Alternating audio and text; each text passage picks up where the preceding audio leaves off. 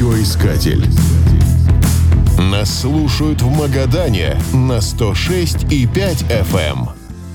При упоминании Колымы в памяти непременно всплывает цитата из комедии «Бриллиантовая рука». «Будете у нас на Колыме, милости просим».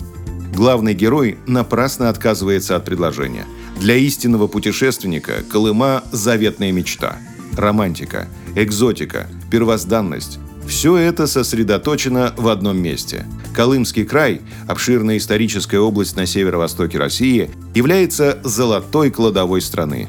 Ее столицей считается Магадан, который появился на свет благодаря желтому металлу. В 1915 году старатель Шафигулин по прозвищу Бориска намыл первое колымское золото. Спустя 10 лет в эти края отправилась экспедиция под руководством геолога Сергея Обручева. Она подтвердила перспективность района. Потом на Колыму прибыла экспедиция Юрия Билибина.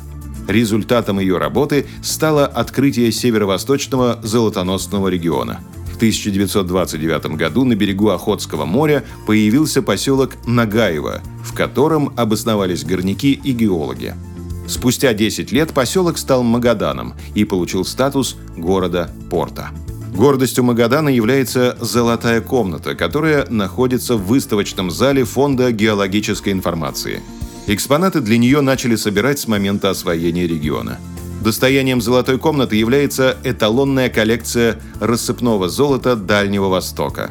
Здесь также хранятся самородки необычной формы и кристаллическое золото, которое в природе встречается крайне редко – коллекции есть и вовсе удивительные экспонаты, как, например, внушительный самородок, который обнаружили в желудке коровы-цыганки. Очень красив сросток золотого самородка и горного хрусталя. Необычен образец проволочного серебра с месторождения «Дукат».